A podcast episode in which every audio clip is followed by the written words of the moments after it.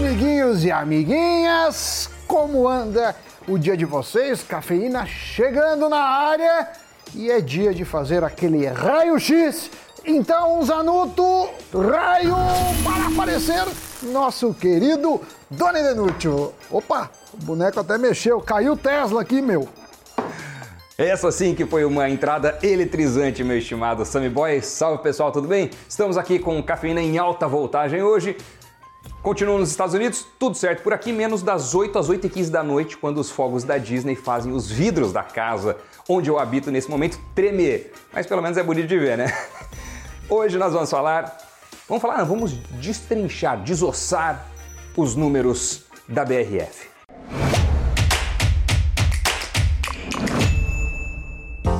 Vocês sabiam que tem gente considerando as ações da companhia as mais baratas do mundo no setor em que ela atua? Exato. Isso, quem disse foi o Credit Suisse em relatório. O Banco Suíço está fazendo recomendação de compra para os papéis da BRF, que, para quem não sabe, é uma das maiores empresas de alimentos do mundo e é exportadora número um de carne de frango do Brasil. A empresa possui mais de 30 marcas em seu portfólio, dentre elas as gigantes Sadia e Perdigão, que juntas deram início à história da BRF lá em 2009.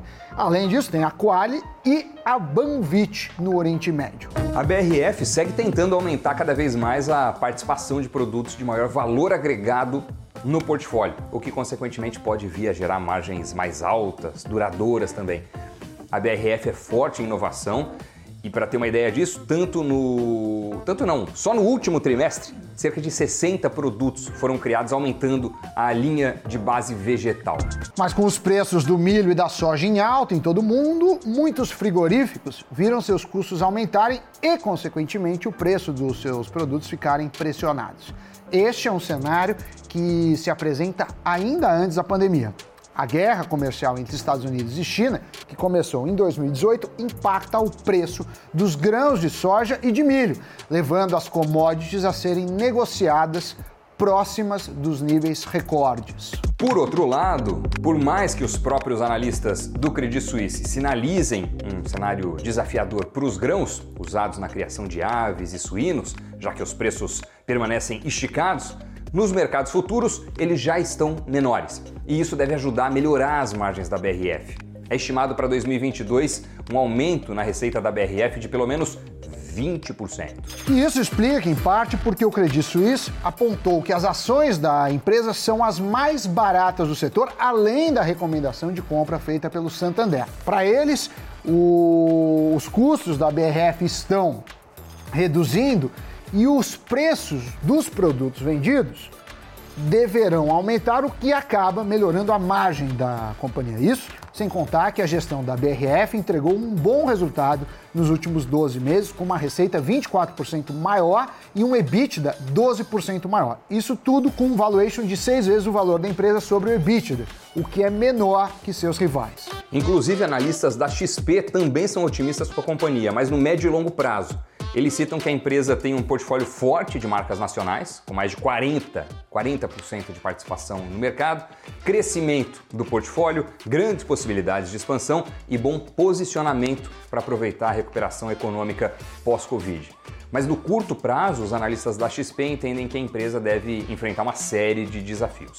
Exato, Doni. Com o aumento do preço dos grãos, a empresa segue enfrentando custos mais altos e margens potencialmente menores, ainda que o repasse de preços ajude a mitigar esse efeito. E com as especulações de uma potencial fusão com a Mafrig, ao que tudo indica, o foco dos investidores mudou, pelo menos até o mercado ganhar mais clareza sobre o futuro da operação.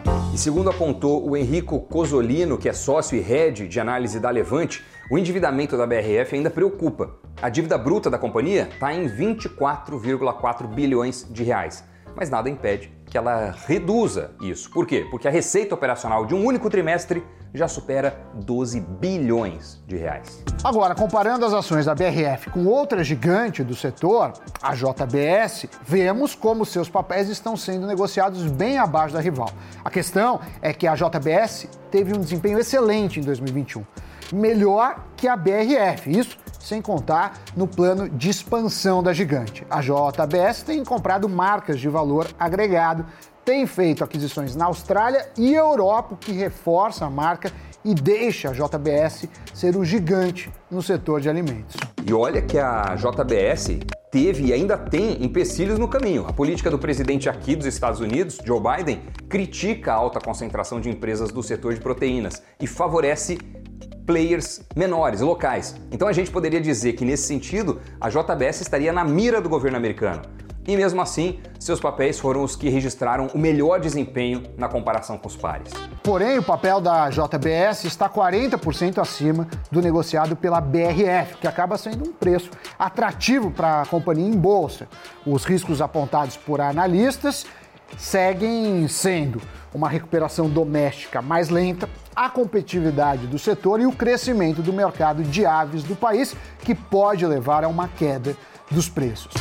É, no melhor dos cenários projetados pelo Banco Suíço, as ações da Brasil Foods poderiam chegar a 34 reais. mas isso vai depender da melhora nas vendas das comidas processadas e como isso afetaria a dinâmica praticada nos preços no Brasil. No pior dos cenários, o papel poderia ir a 15 reais, acompanhando a deterioração do ambiente econômico do Brasil e o impacto nas vendas. E dito isso, giro de notícias. Foco de 2022 da Tesla não são os carros elétricos, e sim os robôs humanoides. Pelo menos foi o que afirmou Elon Musk durante evento sobre o balanço do quarto trimestre de 2021. O Tesla Bot, que também recebeu o codinome Optimus, seria o produto mais importante sendo desenvolvido este ano. Será que a promessa de Musk vai ser cumprida?